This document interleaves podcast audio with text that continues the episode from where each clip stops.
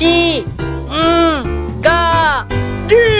ぱんポッドキャストでお送りしている立ち読みスト立花慎吾の雑誌チェック。ついに YouTube 動画版の配信がスタートしました。立ち読みストで検索。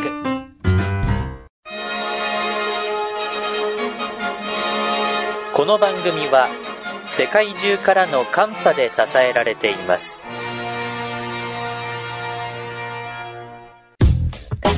おはこんばんちは、立ち読みストの慎吾です。私にとって今日は2023年4月10日月曜日です。東京ディズニーランドが40周年を記念したパレードを報道陣に先行公開しました。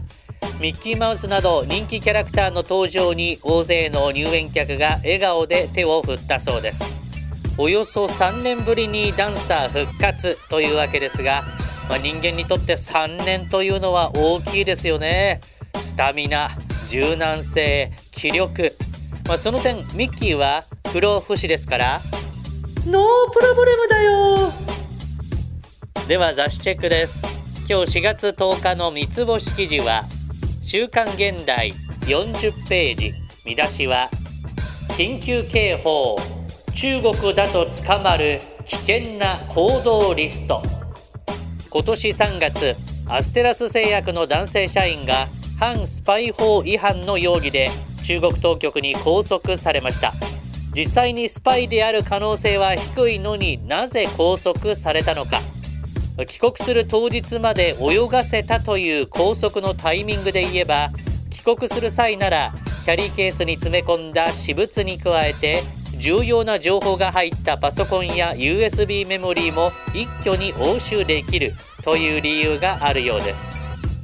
さて2014年に制定された中国の反スパイ法は全ての組織個人による任務受託幇助情報収集金銭授受などをスパイ行為と定めていてその定義は非常に広く曖昧で解釈次第で簡単にスパイへ仕立て上げることが可能です。ではこの記事にある40項目のスパイ行為だとみなされる行動リストについていくつか見ていきましょう。ごく普通の行動でも中国でやると危険な行動とみなされます。まず観光客や出張で訪れたビジネスマンがやってしまいそうなのが公共施設の写真撮影です。空港、駅、港湾などは民間人に開放していても一部が軍事管理区である場合が多いんだそうです。次に中国では地形が軍事機密になっていて日本で買った中国の地図を使うと拘束の対象になります。また登山や散歩も情報収集と疑われるケースがあります。次に人脈を広げようとする行為も危険です。在中国大使館の職員と懇意にしたり日本人留学生や中国人学生のコミュニティに入ったりするとマークされます。次に習近平政権になってからキリスト教徒への弾圧も強化され迫害の証拠を国外へ持ち出されないようにキリスト教徒の中国人と接触した人物は監視対象となります。次にスマホや SNS を安易に使用することは禁物です。例えばスマホを2台持ちしているともう片方はスパイ活動用だと嫌疑をかけられるケースがあります。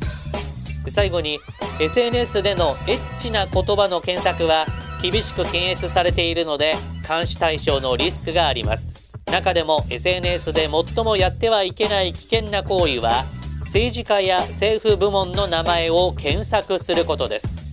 外国人が文字を打ち込むと即座に警察に察知されるため絶対にやめるべきです。